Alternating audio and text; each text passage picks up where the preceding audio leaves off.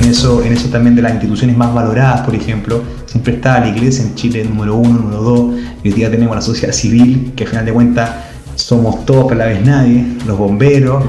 eh, las pymes aparecen como de la, de la, más valorada. ¿Ah?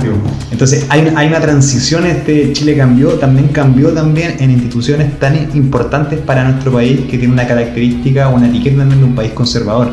Eh, ¿cómo, lo, ¿Cómo lo ves tú?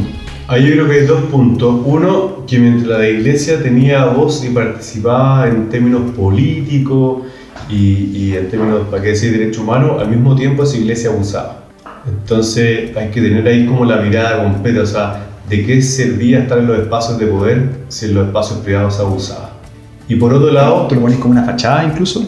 No, no, o sea, se daba así, era una institución que estaba... Hechos. Como como es tan amplia, bueno, va a haber de todo, pero personas que incluso participaban en los espacios de poder, en los espacios privados, abusaban, como Caradima. Era un tipo que tenía mucho poder eh, y que influía, pero al mismo tiempo le cagó la vida a las personas, a varias personas.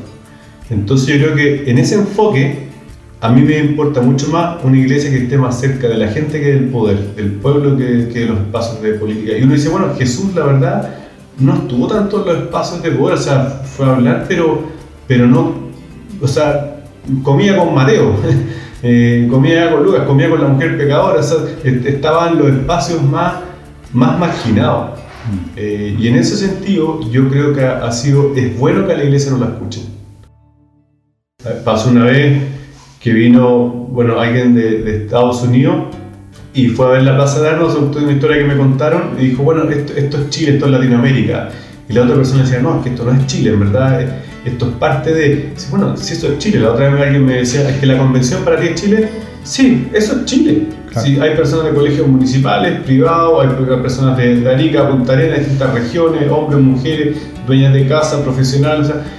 Eso es Chile. Eh, y ahí está como la identidad. Y por eso también la sea, así como la migración ha puesto en duda la identidad, la convención constituyente o los nuevos procesos políticos en que entran personas que no son de un grupo, también ha puesto un juego de identidad porque hay un desmerecimiento al otro no, está preparado. digo, una persona que vive con 250 lucas, 350, ¿por qué no va a poder aportar? O sea, va a tener una mirada que va a enriquecer el debate.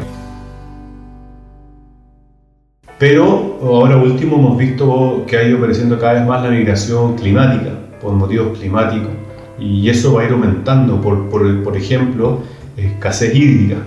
Lugares donde no está llegando el agua, va a haber una migración, no es por falta de trabajo, es por falta de agua, bueno, obviamente va a estar relacionado con la falta de trabajo.